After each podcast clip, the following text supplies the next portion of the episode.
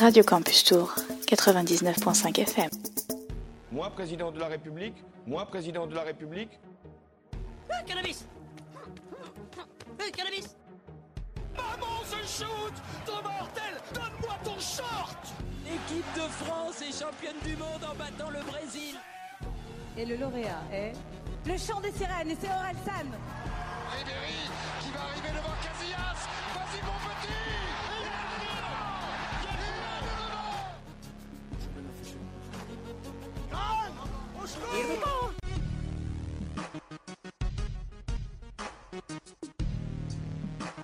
Bonjour à tous et à toutes et à tous et bon réveil sur Good Morning Tour. Il est 7h17, on est vendredi 12 octobre. Le soleil se lève sur la Loire et il ne fera pas trop frais quand vous ouvrirez la fenêtre ou que vous mettrez le pied dehors. Et pendant que vous émergez, que vous déjeunez ou que vous vous rendez au travail, on vous accompagne pendant une heure avec les étudiants de Master 1 de l'école de journalisme de Tours qui ont pris les commandes de cette matinale en l'absence des deuxièmes années. Et pour m'accompagner, quoi de mieux que Margot aux commandes? Salut Margot Salut Chloé Au programme ce matin, culture, sport et technologie, sans oublier les informations. C'est parti Et on commence tout de suite avec Victoria, qui, cette semaine, encore nous a déniché une information originale sur l'actu gastronomique. Et oui Margot, décidément, j'aime vous parler nourriture, savoir-faire et art de la table d'ici et d'ailleurs.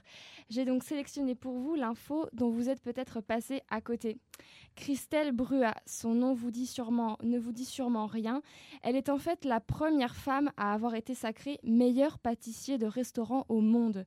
Ce, mardi 9 octobre, elle s'était en effet imposée lors du palmarès d'excellence du 64e congrès de l'association Les Grandes Tables du Monde à Marrakech. L'événement rassemble chaque année les meilleurs chefs cuisiniers, sommeliers et directeurs de salles originaires de plus de 174 établissements d'exception du monde entier. Et qu'est-ce qui la différencie des autres chefs pâtissiers?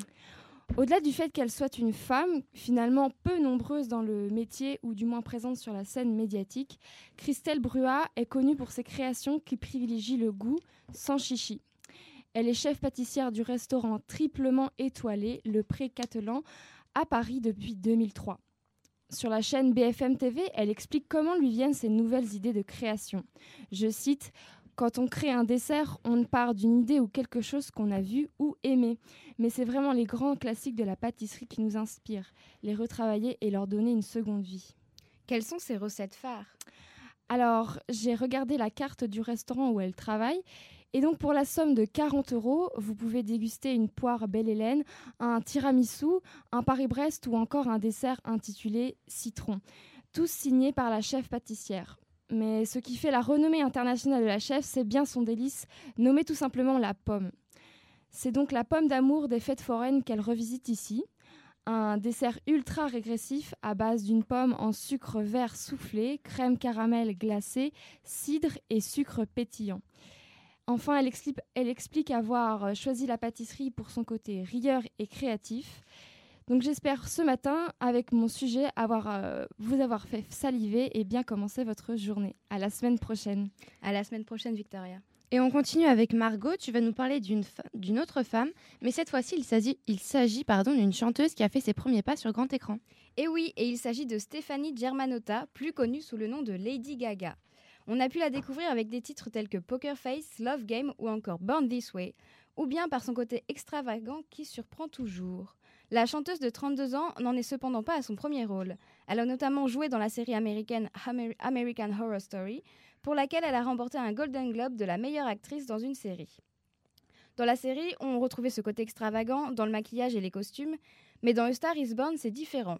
On découvre une Lady Gaga au naturel, c'est un rôle qui, l'éloigne de son personnage de scène, ce qui la rapproche évidemment du, rôle d'actrice. Mais ce n'est pas seulement les débuts de Lady Gaga, ce sont aussi les débuts de Bradley Cooper en tant que, Cooper pardon, en tant que réalisateur. Exactement, Lady Gaga a dû devenir actrice et Bradley, et Bradley Cooper a dû devenir réalisateur mais aussi chanteur.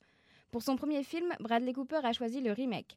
En effet, le film A Star is Born est sorti initialement en 1937 et avait connu par la suite deux adaptations. Il s'agit donc d'une troisième adaptation. L'histoire est toujours la même, celle d'une jeune artiste rêvant de gloire qui fait la connaissance d'une star sur le déclin. Il tombe amoureux, alors qu'elle devient célèbre, lui finit par sombrer dans l'oubli. Est-ce que c'est donc une histoire d'amour sur fond d'American Dream? Pas exactement, le film n'est pas tout rose, c'est un mélodrame. L'autodestruction y est assez présente à travers le personnage, de, le personnage de Jackson Maine, interprété par Bradley Cooper. Même si on suit l'évolution de leur histoire d'amour et de leur carrière à chacun, on voit toujours en parallèle les dégâts que l'autodestruction peut créer chez une personne et son entourage. Alors certes, l'alchimie entre Bradley Cooper et Lady Gaga apporte une dose de, douceur euh, au début du film, rien ne restera parfait par la suite et on a le droit à une bonne dose d'émotion. Je vous propose d'écouter la bande-annonce assez musicale.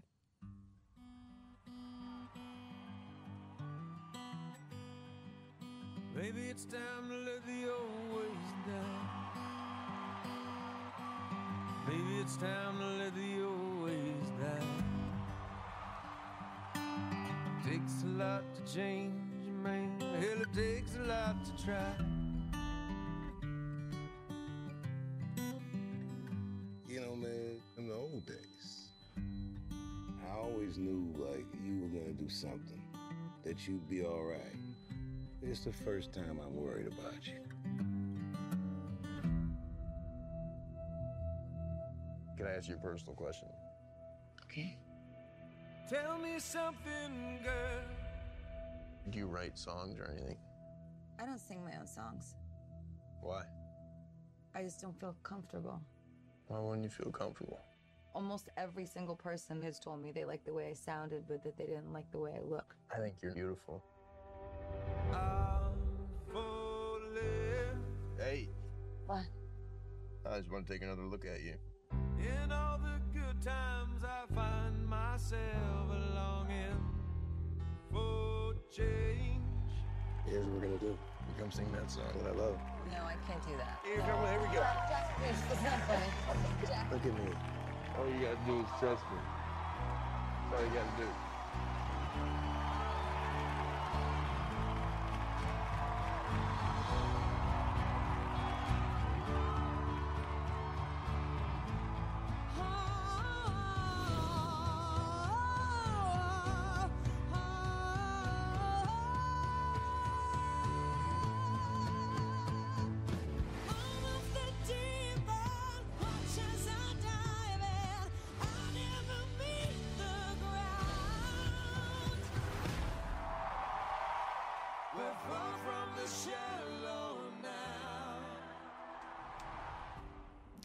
Les rumeurs parlent d'Oscar. On y croit ou on n'y croit pas? C'est vrai que le film a été plutôt bien reçu par la critique lors de la projection à la Mostra de Venise et au Festival international du film de Toronto. Beaucoup ont salué la performance de Lady Gaga. On peut croire aux Oscars, au moins à une nomination, je pense, car le film part d'un mythe hollywoodien et de l'autodestruction que cela peut engendrer. Mais ce ne sera pas la première nomination pour Bradley Cooper ni pour Lady Gaga, qui avait été nommée aux Oscars en 2016 pour la meilleure chanson originale. Mais elle était repartie bredouille. Cette année sera peut-être la bonne, affaire à suivre donc. Très bien, donc on suivra ça début 2019 au moment des Oscars alors. Merci Margot et on reste dans le thème musical puisque l'on va écouter Spirits de The Strambellas. Got guns in my head and they won't go. Spirits in my head and they won't go. I got guns in my head and they won't go. Spirits in my head and they won't.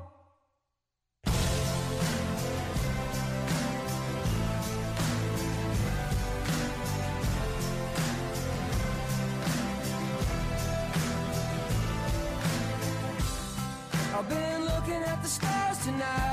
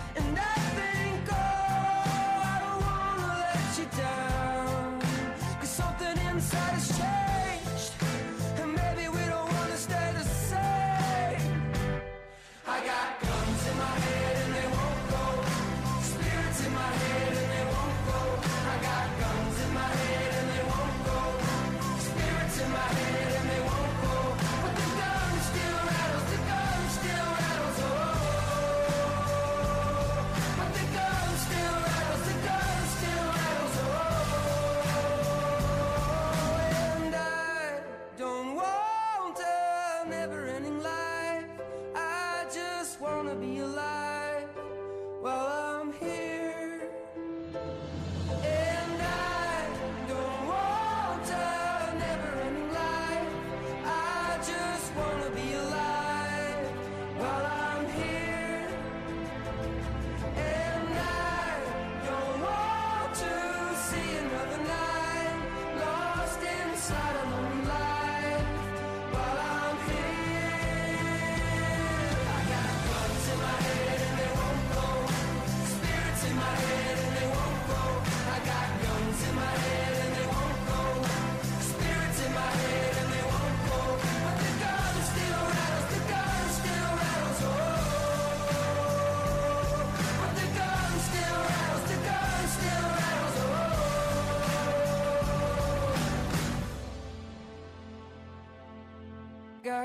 in my head.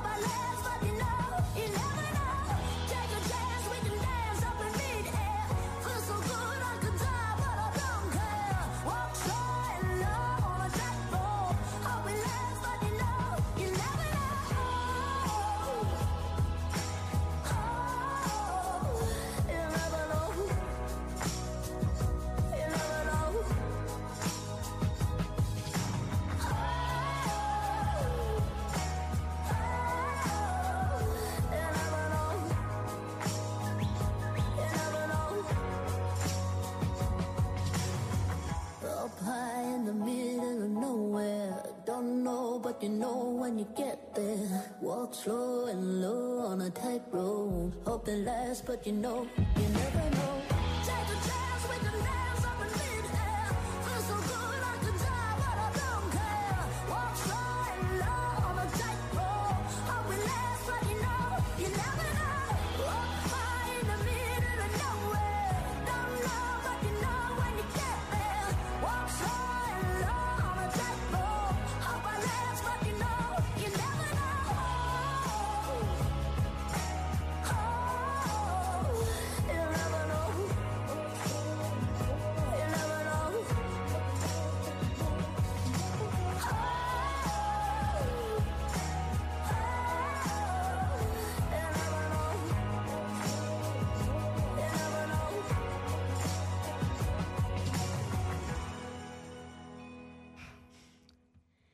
C'était Tightrope de LP. Il est 7h30. Tout de suite, le Flash Info présenté par Laurane.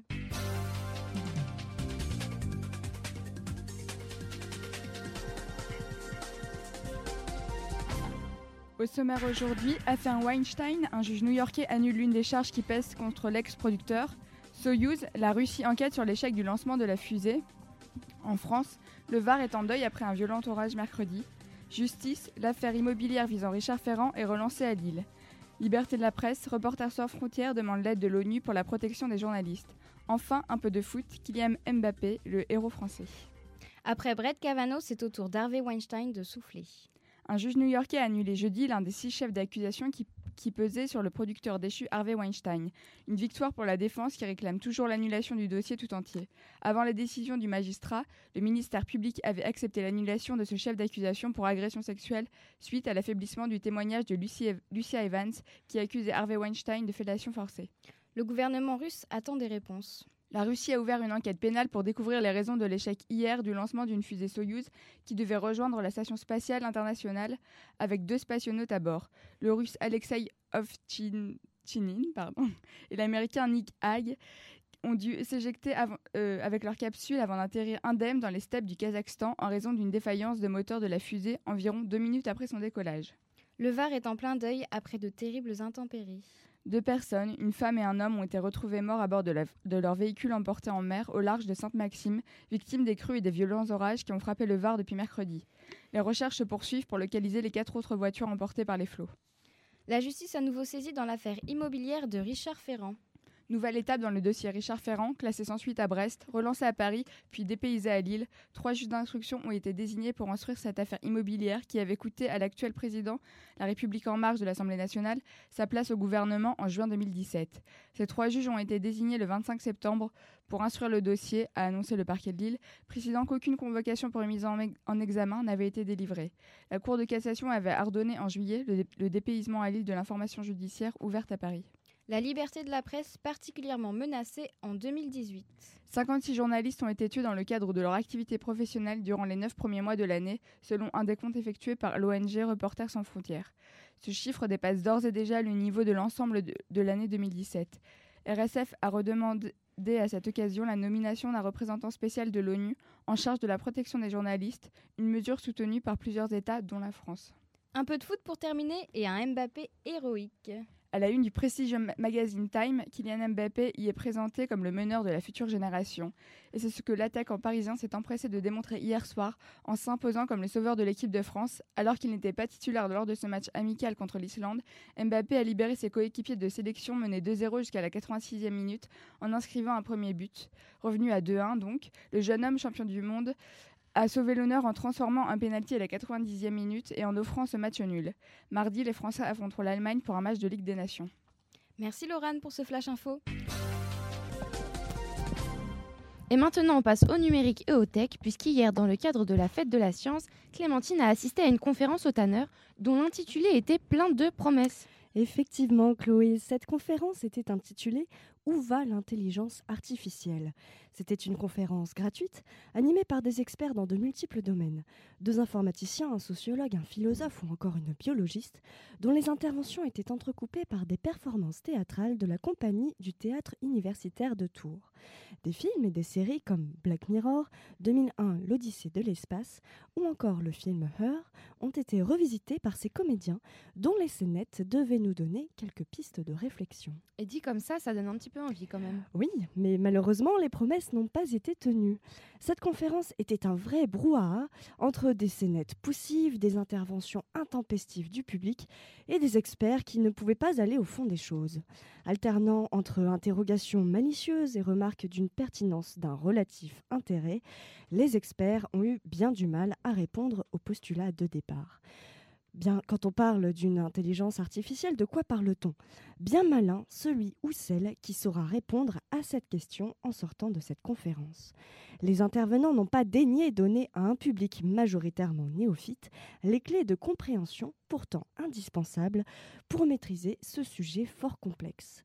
Parler des GAFAM est une chose, évoquer leur position dominante dans le monde et dans notre propre vie privée en est une autre. De nombreux termes ont ainsi été évoqués et survolés les GAFAM, le transhumanisme, le rapport entre humains et machines, les émotions, la conscience ou encore le clonage. Mais à trop vouloir multiplier les sujets, aucun n'a réellement été approfondi. Quand on fait les choses moyennement bien, en réalité, on les fait mal. Pourtant, pour autant, quelques réflexions devaient bien être dignes d'intérêt. Oui, par exemple, le salut de l'humanité par la technologie a été évoqué. On s'est demandé si l'intelligence artificielle pouvait réparer nos erreurs. Et vu l'état de notre planète, on peut partir du postulat qu'une intelligence artificielle peut difficilement faire pire que nous. Grâce à l'ingénierie agricole ou climatique, elle serait capable de gérer intelligemment les ressources qu'il nous reste à disposition. Une intelligence artificielle étant par définition un être rationnel et objectif, elle pourrait résoudre bien des problèmes que nous sommes pour l'instant incapables de résoudre par nous-mêmes. Et les GAFAM ont aussi été abordés donc lors de cette conférence.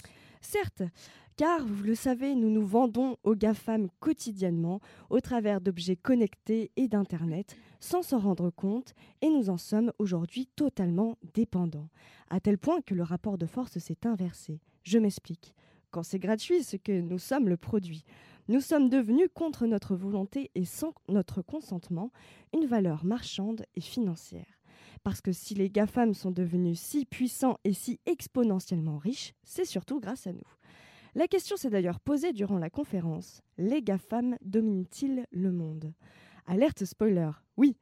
L'informaticien qui intervenait était bien gêné et tentait tant bien que mal de nous expliquer que les pouvoirs publics étaient aujourd'hui impuissants face à ces mastodontes et qu'ils galèrent clairement à leur imposer une législation en faveur du bien commun. Et quant à la question des émotions entre humains et machines, a-t-elle été abordée?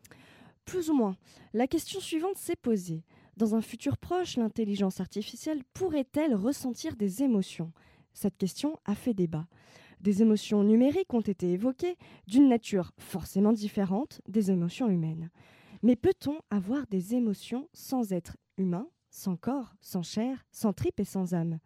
Lorsqu'une machine sera amenée un jour à ressentir des émotions, que cela soit un ordinateur ou un androïde, ces émotions seront-elles vraiment sincères, pensées par l'objet lui-même, ou synthétisées par une somme d'algorithmes froids et mathématiques? Encore une fois, cette question a été posée, mais aucune piste de réflexion n'a été donnée par les intervenants. En somme, cette conférence, vous l'aurez compris, nous a clairement laissé sur notre faim, mais nous espérons tout de même que les participants auront l'envie d'aller plus loin sur ces sujets fondamentaux, d'aller démêler le vrai de l'info, et qu'ils auront envie d'en savoir plus sur l'intelligence artificielle qui guide désormais notre quotidien. Eh bien, merci Clémentine pour ce débrief et on va tout de suite enchaîner avec l'agenda culturel puisqu'apparemment il y aura des choses plus intéressantes à faire ce week-end que cette conférence. Et pour cela, on retrouve Antoine. Bonjour. Bonjour Margot, bonjour à toutes et à tous. Et avant de, de détailler le programme, on part pour l'événement majeur du week-end et ça se passe à Blois. Effectivement, les 21e, euh, les 21e pardon, rendez-vous de l'histoire se passent à Blois depuis mercredi et tout le week-end chez nos voisins ligériens. Au programme, notamment la photographie de presse après MeToo, Quel regard sur Blow Up, un film de Antonioni, et plein d'autres rendez-vous dont il m'est impossible malheureusement de tous les citer, tant par le nombre que la qualité des moments donnés. Tout le programme est sur le site rdv-histoire.com et l'aller-retour en train n'est qu'à 4 euros, profitez-en. Revenons plus proche de nous, en Touraine, avec les rendez-vous de notre soirée de vendredi. Et oui, cet après-midi à Tizès, tout proche de Chinon, partage un moment de lecture avec les équipes de la bibliothèque autour d'un thé. Ce sont les moments littéraires, jeu de mots, c'est à 15h. Autre ambiance 19h au Canadian Café dans le vieux tour, un concert des Princes du Rock avec également Slift et Anna. Le prix de- d'entrée est à 4 euros à consommer sans modération. Par ailleurs, également ce soir à 20h, comme demain samedi à 17h, une fresque populaire théâtrale se produit au théâtre Olympia de Tours. Les entrées sont de 8 à 25 euros. Et enfin, pour ce soir, un moment apaisé autour de la danse flamenco avec la Cecilia à la salle Jean de Hockegame. Les places de Châteauneuf, toujours dans le vieux tour, c'est à partir de 8 euros également. Mais alors Antoine, qu'est-ce que l'on peut faire aussi ce week-end à part aller au salon du mariage ou du meuble au parc des expositions? Et oui, ce n'est pas parce que c'est gratuit qu'il faut nécessairement y aller. Clémentine vous l'a dit, puisqu'il y a la fête de la science tout le week-end à l'hôtel de ville à Tours. L'occasion de s'ouvrir au domaine scientifique et d'a- et d'amener petits et grands, surtout que là aussi, c'est gratuit. Autre moment de grâce, celui-ci. Un- une balade commentée sur l'île de la Métairie à la ville aux Dames, à l'est de Saint-Pierre-des-Corps, autour des passereaux hivernants de Loire.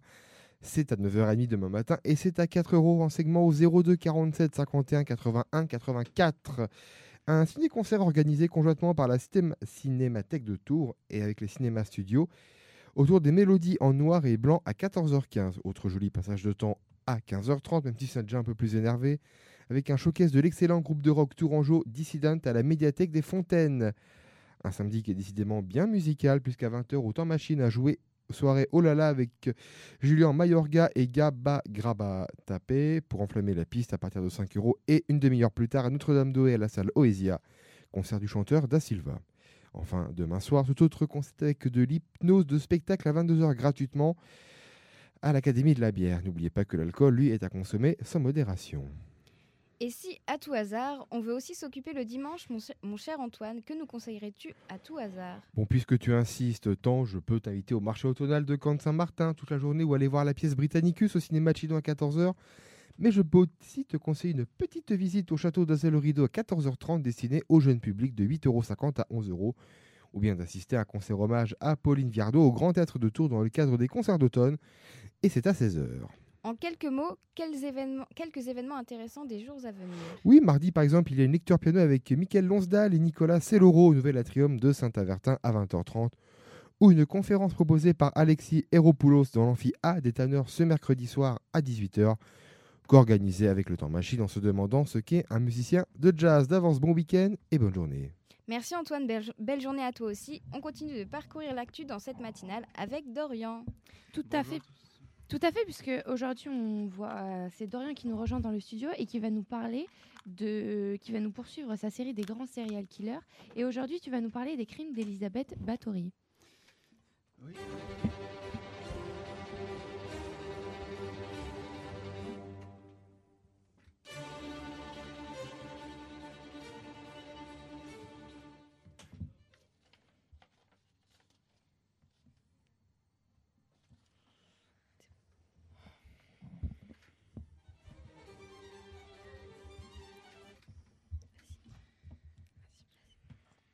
En effet, les fantômes du château de Cachis pourraient en témoigner, le sang a coulé entre les murs de la propriété. Les folles pulsions d'Elisabeth Bathory ont fait les plus terrifiantes légendes, si bien que beaucoup la surnomment la comtesse sanglante et que de nombreuses œuvres ont été inspirées de ces dernières. Qui est donc cette noble et terrible femme et qu'a-t-elle fait pour mériter ce titre? J'espère que vous avez le cœur bien accroché car c'est ce que nous allons voir pendant les cinq prochaines minutes. Alors, Elis- Elisabeth Elisabeth Bathory pardon, est née d'une union consanguine à Nierbator, en Hongrie, le 7 août 1560. Elle est issue d'une noble lignée, si noble que l'un de ses cousins est prince de Transylvanie et son oncle roi de Pologne. Pour étendre le pouvoir de ce sang royal, la coutume est la même que partout ailleurs. En 1575, lors de sa 15e année, on marie Elisabeth à Ferenc Nadasdy, âgé de 21 ans et lui aussi issu d'une noble et puissante famille. Toute la noblesse de la région s'intéresse à l'union, l'empereur Maximilien de Habsbourg étant lui-même présent au mariage. Ferenc offre le château de Cachtis et son immense domaine à sa jeune épouse. Elisabeth y passera de nombreuses années, le plus souvent seule. En 1578, Nadasdy devient le commandeur en chef des troupes hongroises et affronte de ce fait l'Empire ottoman qui occupe alors de nombreuses terres du pays. Pendant que son mari joue de l'épée, la comtesse Bathory se laisse aller en secret à des occupations tout aussi lugubres. Ses servantes sont insultées, violentées, torturées. Elle sème la terreur dans les couloirs de sa propre demeure et personne n'ose la défier. C'est une évidence, Elisabeth Bathory n'est pas la plus tendre et non plus la moins colérique. L'une des causes de sa fureur est la constatation de sa beauté bafouée par les affreux du temps. Dans le miroir, elle voit sa peau perdre son éclat, des rides se creusent en même temps que les années passent. Elle se voit vieillir tandis que de jeunes et belles filles vivent sous son toit pour la servir. Mais peut-être qu'un traumatisme l'a rendue folle. Certes, son passé peut être la cause de ses pulsions violentes. Alors même qu'elle n'était qu'un enfant, son oncle Étienne Bathory, prince de Transylvanie et roi de Pologne, emmène Élisabeth sur le champ de bataille. L'homme est connu pour être d'une cruauté sans pareille, faisant subir les supplices les plus terribles à ses ennemis. Un autre épisode a sans aucun doute été un nouveau traumatisme pour la jeune fille. Avec Avec Ah, son- Avant son union, pardonnez-moi, avant son union avec Ferenc, Elisabeth est envoyée chez sa future belle famille pour parfaire son éducation. Là-bas, la petite batterie connaît quelques aventures avec la jante masculine et finit par tomber enceinte. Elle accouche dans le secret et son enfant lui est retiré aussitôt sans savoir ce qui en advient. Alors oui, son enfance n'est pas des plus roses malgré le luxe dans lequel elle grandit, mais de là à justifier de tels accès de folie, et quelle folie d'ailleurs. Les plus terribles crises de violence surviennent alors après un événement particulier. Un jour, une servante tire les cheveux de la comtesse par mégarde alors qu'elle les lui brosse. Terrible erreur. Furieuse, Elisabeth la frappe si fortement que la servante se met à saigner du nez. Dans le coup, la comtesse reçoit du sang sur son poignet. En l'essuyant, elle s'imagine voir sa peau plus blanche, plus douce, rajeunie même. Ainsi commencent les premiers meurtres. Il lui arrivait déjà de torturer ses pauvres servantes. Parfois, elle faisait chauffer du fer avant de le poser sur différentes parties du corps des adolescentes. Désormais, à la suite de cet événement, la comtesse se livre à des orgies de violence. Elle mutile ses victimes et se badigeonne de leur sang. Elle mord la chair jusqu'à sentir la sève de ses corps s'échapper. Ces orgies sont si nombreuses que, que les cadavres sont enterrés par dizaines et que ses domestiques, complices du carnage, peinent à trouver de nouvelles volontaires pour servir la comtesse. Il faut dire que les rumeurs courent de plus en plus sur les disparitions inquiétantes des adolescentes au service de la dame. Dans les campagnes, le nom de comtesse sanglante se répand. Et ce titre est mérité. On raconte que les victimes étaient si nombreuses lors de ces débauches meurtrières que la comtesse faisait remplir des bains avec leur sang et plonger dedans dans l'espoir d'obtenir une jeunesse éternelle. Et donc, qu'est-ce qui a provoqué sa chute? Bientôt, il n'y a plus de jeunes femmes dans les campagnes capables de rejoindre le château. Toutes sont effrayées, voire décimées. Pour assouvir ces pulsions de plus en plus envahissantes, Elisabeth commet l'erreur de recruter parmi la petite noblesse. Aucune nouvelle ne parvient aux familles et les questions se soulèvent. Une enquête est menée et aboutit à la condamnation de la comtesse en 1611. Elle est emmurée dans sa chambre personnelle, avec pour seul compagnon son miroir, dont le reflet lui rappelle sa jeunesse disparue. Seule une légère ouverture permet à la comtesse de respirer et au gardien de lui fournir eau et nourriture. Avant cela, lorsque les autorités viennent arrêter la meurtrière, ils trouvent dans le château des dizaines de servantes anémiques, voire cadavériques. Certaines sont quasiment vidées de leur sang, d'autres le sont complètement et gisent sur le sol froid de la propriété. La comtesse ne peut nier l'évidence, alors elle se terre dans un mutisme méprisant jusqu'à son procès. La comtesse meurt quatre ans après sa condamnation, le 21 août 1614, à l'âge de 54 ans. Les quelques 300 témoignages lors de son procès ont permis d'obtenir la vérité sur ces odieux crimes. Elisabeth Bathory aurait fait enterrer près de 200 victimes dans sa propriété, et un témoin aurait affirmé avoir trouvé un carnet dans lequel elle notait chacune d'entre elles. Selon ses dires, 650 noms étaient inscrits sur ces pages. Le carnet n'a jamais été retrouvé, mais la légende de la comtesse sanglante, quant à elle, est bien réelle. Eh bien, une nouvelle fois, merci Dorian pour cette chronique qui, qui éclaire encore un peu plus l'histoire. On te donne donc rendez-vous dès la semaine prochaine. Et maintenant, on continue ensemble avec une petite pause musicale avec Je, te, Je veux tes yeux de Angel.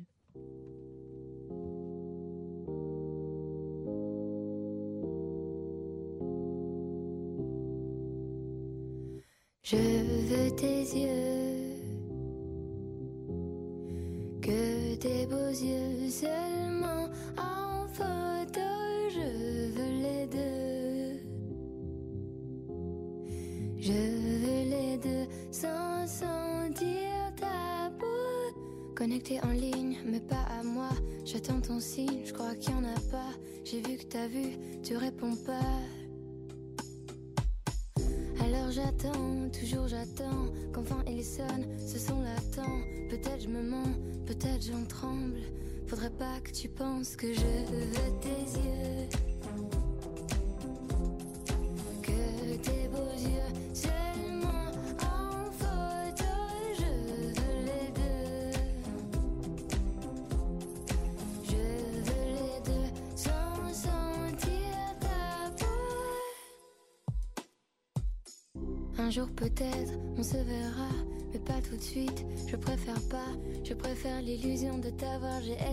Mais t'invente pas trop d'histoires. Ok, je sais déjà que si tu m'oublies, ça m'apprendra que je veux tes yeux.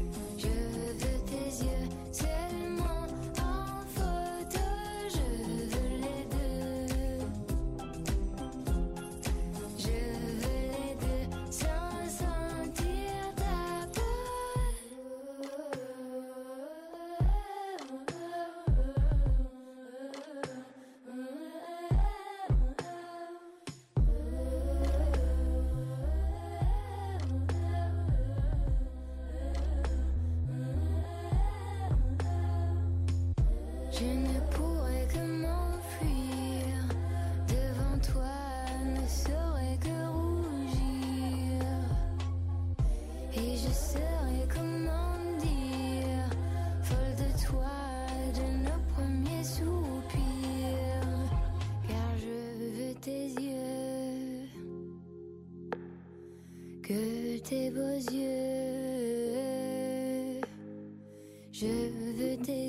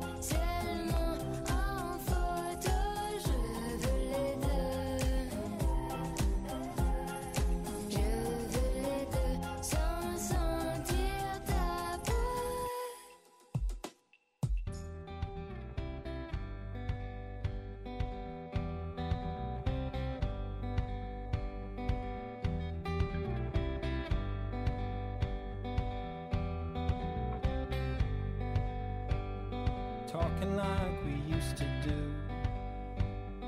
It was always me and you, shaping up and shipping out. Check me in and check me out. Do you like walking in the rain? When you think of love, do you think of pain? You can tell me what you see. I will choose what I believe.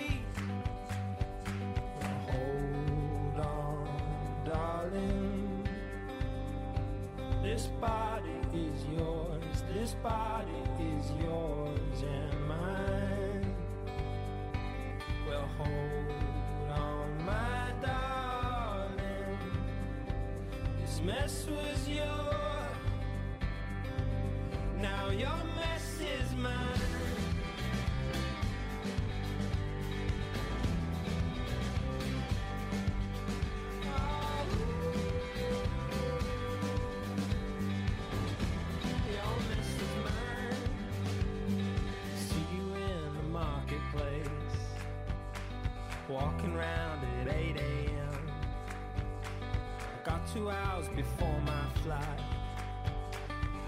be on my side tonight. You're the reason that I feel so strong.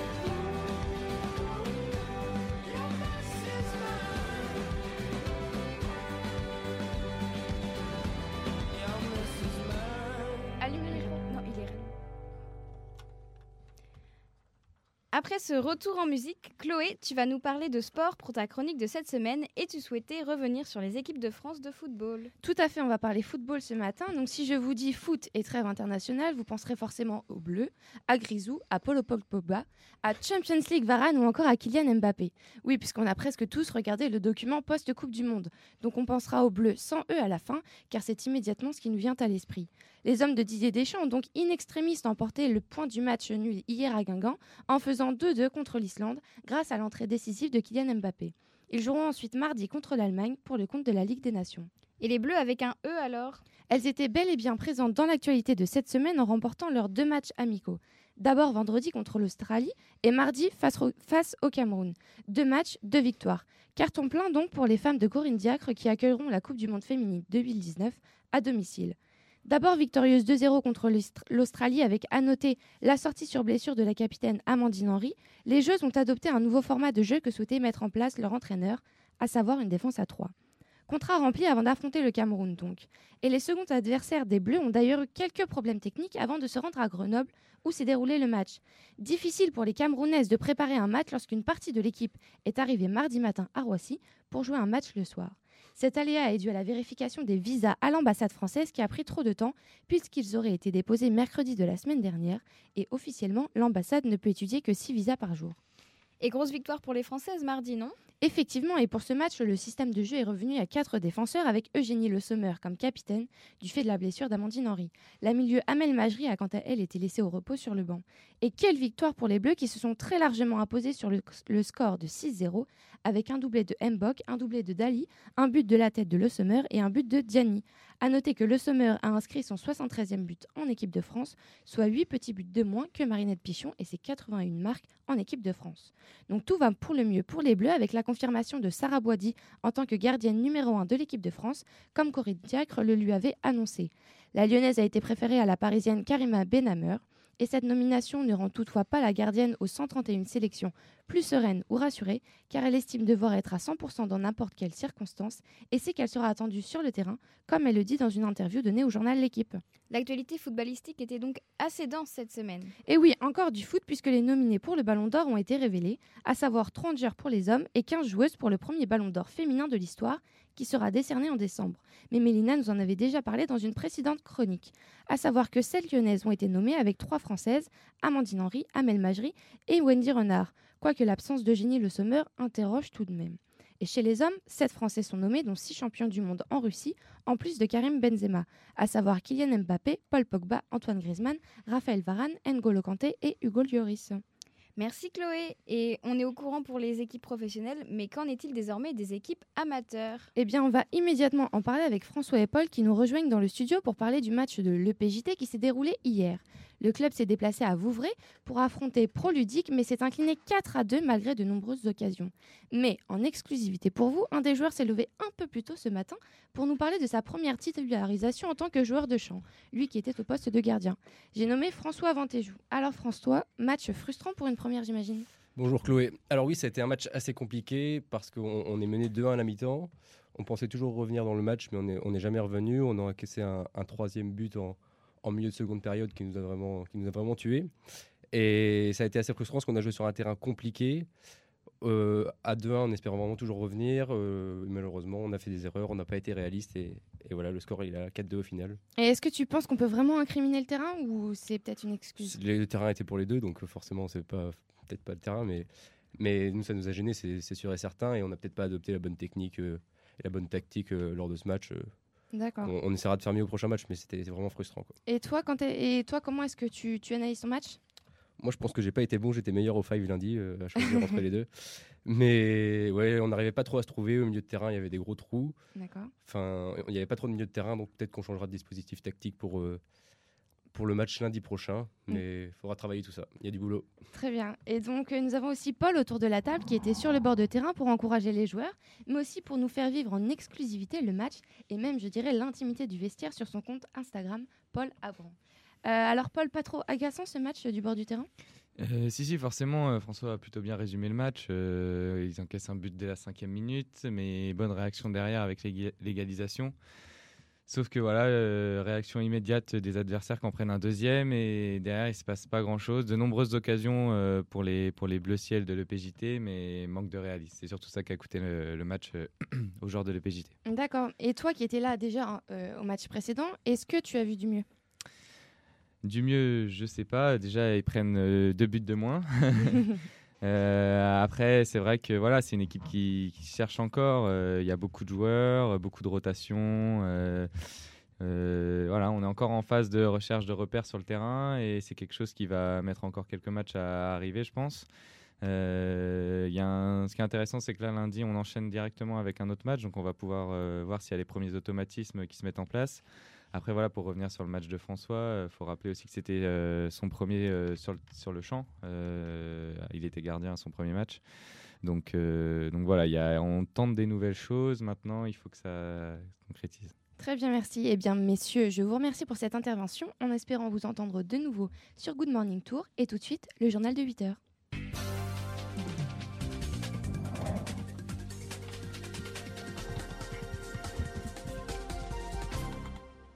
Le sommaire de Tanguy. La fin des recherches en Indonésie laisse apparaître un triste bilan. La Malaisie s'apprête à abolir la peine de mort. Les salariés de, les salariés de West France poursuivent le mouvement social. Début de campagne pour Gaspard Ganzer à Paris. Les Girondins de Bordeaux changeront bien de propriétaire et déclassement pour le vainqueur du marathon de Tours. Deux semaines après le tremblement de terre et le tsunami, les recherches s'arrêtent en célèbre, au célèbre en Indonésie. 2073 morts et plus de 5000 disparus. C'est le dernier bilan de la catastrophe naturelle qui a touché l'île des Célèbres en Indonésie le 28 septembre. Deux semaines après les événements, les autorités locales ont pris la décision de mettre fin aux recherches. Selon les organisations humanitaires, 200 000 habitants seraient dans une situation très difficile, sans nourriture ni eau potable. Vers une abolition de la peine de mort en Malaisie. Oui, le gouvernement malaisien a confirmé hier sa volonté d'abolir la peine de mort. La posi- proposition d'amendement de la loi va être proposée ce lundi devant le Parlement. Plus de 1200 détenus seraient actuellement dans le couloir de la mort en Malaisie, un chiffre important qui provoque l'indignation de la population. Meurtre, enlèvement, trafic de drogue ou possession d'armes à feu, les délits pouvant entraîner la peine capitale étaient encore nombreux. Ces dix dernières années, 35 détenus ont été exécutés. L'égalité de traitement des hétéros et homosexuels face au don du sang devra encore attendre. Hier soir, l'Assemblée nationale a voté contre un amendement permettant de faire évoluer les conditions de don du sang pour les homosexuels. Pour pouvoir être donneur, les homosexuels doivent déclarer un an d'abstinence de relations sexuelles avec plusieurs partenaires. La durée n'est de, seulement de 4 mois pour les hétérosexuels. L'amendement qui souhaitait mettre tout le monde à égalité a été rejeté à 29 voix contre 23. Agnès Buzyn, la ministre de la Santé, s'était opposée à ce texte, mais cela n'a pas empêché deux députés La République En Marche de voter pour l'égalité de traitement. Les députés ont par ailleurs voté pour l'ouverture du don du sang dès 17 ans contre les 18 nécessaires aujourd'hui. Le mouvement de protestation des salariés du groupe Ouest France continue. Hier, plus de 200 journalistes de Ouest France ont participé à un débrayage des rédactions de Rennes et Angers. Ils s'opposent au projet de restructuration du groupe qui se traduirait par la suppression de 56 emplois. Le groupe SIPA Ouest France veut mutualiser le contenu de le contenu de Ouest France, Presse Océan et Courrier de l'Ouest, toutes les publications appartenant au même groupe. Des journalistes rassemblés à Angers ont qualifié le projet de mutualisation des rédactions de véritable amputation du territoire qui méprise l'identité des titres et trompe la confiance des lecteurs. À la suite de ce mouvement, un membre de la direction a assuré à l'AFP que le projet initial de restructuration ne sera pas mis en place. La direction souhaite en effet organiser une concertation aussi large que possible. Gaspard Cancer se lance dans la campagne pour la ville de Paris. Hier soir, Gaspard, Gaspard Ganzer a officiellement lancé son mouvement politique parisienne-parisien avec pour objectif les municipales 2020 dans la capitale française. Ancien conseiller en communication de François Hollande et porte-parole de Bertrand Delanoë, Ganzer souhaite développer un Paris en grand pour reprendre ses mots. Il souhaite rapprocher Paris intramuros et la banlieue. Fermer le périphérique et passer au tout électrique d'ici 2025 sont les deux principales mesures qu'il souhaiterait mettre en place. Sport, il est quasiment certain que les Girondins vont devenir américains. C'est le feu vert qu'il manquait. Alain Juppé, maire de Bordeaux, a donné son autorisation de principe pour la vente du club des Girondins. C'est le patron du fonds d'investissement General American Capital Partners, Joseph Dagrosa, qui va devenir le nouveau propriétaire du club de foot. Nicolas de Traveno, l'actuel propriétaire, a affirmé que la vente serait conclue avant la fin du mois. Alors aujourd'hui, ce vendredi, c'est le conseil de la métropole de Bordeaux qui doit se prononcer sur cette vente. Alain Juppé a annoncé hier que les garanties apportées étaient de nature à rassurer pleinement la métropole. La réponse des élus est donc attendue dans la soirée. Local, le vainqueur du dernier marathon de Tours a été déclassé. Le Kenyan Lazarus To avait été le premier à franchir la ligne d'arrivée du marathon Touraine-Loire-Valais le 23 septembre dernier. Seulement, le coureur est sous le coup d'une suspension de deux ans pour dopage. Cette suspension a été prononcée par la Fédération kenyane d'athlétisme. Le comité d'organisation de la course a donc pris la décision hier d'invalider la performance du Kenyan et de donner la victoire à Joseph Kiengo Munyowoki. Bonne surprise pour lui qui se voit donc recevoir la prime de victoire et la prime de record de 1500 euros qui, a- qui avait été décrochée par Lazarusto sera elle reversée à la Ligue contre le cancer. Merci Tanguy pour ce journal. Il est 8h06 et c'est l'heure de la météo et nous retrouvons Clémentine.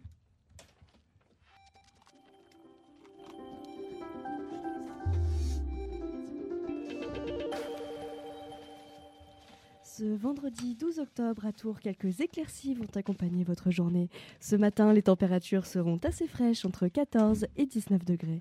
Et comme cette semaine a été marquée par un été indien inhabituellement long, je pense que vous devez, tout comme moi, rester planté 10 minutes devant votre armoire, ne sachant quoi choisir pour s'habiller. C'est pourquoi je vais vous donner quelques conseils pour vos choix vestimentaires. Afin de résister à la brise, je vous conseille de vous munir d'une petite parka avec un léger pull en dessous. En effet, une légère brise viendra vous rafraîchir jusqu'à 45 km à l'heure. Et pensez à prendre un petit top en dessous car les températures de cet après-midi vont grimper jusqu'à 25 degrés. La météo de ce week-end sera mitigée puisque les températures vont grimper jusqu'à 28 degrés ce samedi et elles vont brutalement chuter ce dimanche pour finir à 19 degrés. Passez une belle journée. Merci Clémentine. Guilhem nous a rejoint dans le, studio. Guilhem, aujourd'hui, tu inaugures la nouvelle saison de la revue de presse de Good Morning Tour et tu souhaiterais commencer par un anniversaire. Et oui, aujourd'hui, vendredi 12 octobre, les échos ont décidé de fêter leurs 110 ans d'existence. Bon anniversaire à eux. Mais ici, c'est le journal qui nous fait un cadeau pour son anniversaire. Un poster tout d'abord, car oui, tout le monde aime les goodies. Celui-ci reprend une vieille affiche des échos où l'on voit Hermès livrant les échos de l'exportation, premier nom des échos. Au verso, la même image, mais Hermès a été remplacé par un homme plus proche de Flash, le héros de comics, et les journaux sont en version numérique. Changement de figure mythologique donc, mais même mission, livrer l'information rapidement et à travers le monde. Un choix artistique qui n'est pas sans rappeler le héros aux mille et un visages de Campbell. Le quotidien en lui-même n'est pas en reste. Au-delà des archives, a décidé de se projeter vers le futur en interrogeant des grands noms sur ce que sera le monde de demain à partir de l'actualité du jour. On retrouve notamment Anne Hidalgo, Carlos Tavares, Eric Orsena ou encore Jean-Claude Juncker. Que du beau monde donc pour ce nouveau, pour ce nouveau numéro des échos. Et dans le reste de la presse, que trouve-t-on? À la une de La Croix, on retrouve les élections législatives en Bavière. Le quotidien appréhende un vote test pour Angela Merkel. C'est aussi ce que souligne Le Monde. Le Figaro, lui, y consacre trois pleins feuillets. En effet, la chancelière et sa coalition CSU-CDU apparaissent dans les derniers sondages particulièrement fragilisés. Si l'AFD continue sa montée en puissance inexorable, c'est ici la probable percée des Verts qui deviendrait la deuxième force politique du Länder qui est mise en avant. Les trois journaux n'oublient pas de rappeler que la CSU a presque toujours dominé la Bavière aux législatives depuis la Seconde Guerre mondiale et que les élections de dimanche vont très certainement mettre fin à cette ère. Et concernant la France, qu'est-ce que retient la presse? Eh bien Margot, deux problèmes de santé publique. Tout d'abord, Libération tire la sonnette d'alarme sur le problème de l'amiante. L'amiante est interdite en France depuis le 1er janvier 1997, mais certains bâtiments n'ont jamais subi de désamiantage. C'est visiblement le cas du, lyc- du lycée Brassens de Villeneuve-le-Roi, dans le Val-de-Marne, où les enseignants ont prolongé leur droit de retrait en raison de la vétusté des locaux et des soupçons d'amiante. Libération affirme que le cas de ce lycée ne serait pas isolé. Un autre motif d'inquiétude fait la une de l'Humanité qui revient sur le scandale des machines à détraquer le sang. Souvenez-vous, le 12 septembre dernier, 300 machines de prélèvement du sang avaient été mises en sommeil dans les EFS après la découverte de particules noires potentiellement cancérigènes dans ces machines. En septembre, le scandale était venu du fait que AM Monetics, qui fabrique ces engins, avait reçu des alertes régulières depuis 2015 sans rien faire. Eh bien, l'humanité souligne qu'il a fallu attendre un mois supplémentaire après la prise de conscience médiatique pour que ces machines soient définitivement enlevées. Et sur le plan de la politique, les nouvelles sont-elles moins moroses? À vrai dire, pas vraiment. Les unes de ce matin ne sont pas de très bon augure pour le gouvernement. Les échos soulignent que les Français sont plutôt prêts pour le prélèvement à la source, mais manquent d'informations. Le Monde détaille que les premières consultations concernant la réforme des retraites inquiètent les syndicats. La Croix et l'Opinion décryptent également les, ra- les raisons de la hausse de la taxe d'habitation pour certains ménages. C'est aussi sur les mauvaises surprises de la taxe d'habitation que le Figaro fait sa une. Mais politiquement, c'est l'opinion qui frappe le plus fort. Alors qu'en ce vendredi matin, le remaniement se fait toujours attendre, le quotidien rappelle la réticence des personnalités publiques à rejoindre l'équipe d'Édouard Philippe. Le journal souligne, avec justesse, la multiplication des interventions médiatiques consacrées à, annoncer que non, il ne rentrerait pas au gouvernement. Cohn-Bendit, Julliard, Estrosi, la liste est longue et pesante pour le gouvernement, un chemin de croix que ne manque pas d'illustrer CAC. Une dernière information avant de nous quitter? Oui, Margot. Dans Le Monde et dans Le Figaro, on revient sur la disparition du journaliste et éditorialiste saoudien Jamal Khashoggi le 2 octobre à Istanbul. Les détails de l'enquête turque mentionnée par les deux journaux laissent tous à penser que le régime saoudien aurait commandité cet enlèvement et possiblement ce meurtre. Le Monde souligne aussi que trois journalistes birmans du groupe Eleven Media ont été arrêtés après des critiques envers la gestion de la municipalité de Rangoon, la capitale birmane. Ces deux informations nous rappellent avec force qu'en 2018, nombreux sont les pays où il ne fait pas bon être journaliste. Merci Guilhem pour cette revue de presse. Il est 8h10, la matinale Good Morning Tour, c'est fini. Merci à tous et à toutes pour votre écoute. Et merci à la technique, Tanguy et Lorraine. Merci aussi aux chroniqueurs, vous avez eu le plaisir d'entendre Guilhem, Antoine, Clémentine, Laurane, Tanguy, Victoria, Dorian, François, Paul et Chloé qui étaient à mes côtés pour présenter cette matinale. On vous souhaite un bon week-end et on se retrouve la semaine prochaine dès 7h15 pour de nouvelles chroniques sur Good Morning Tour.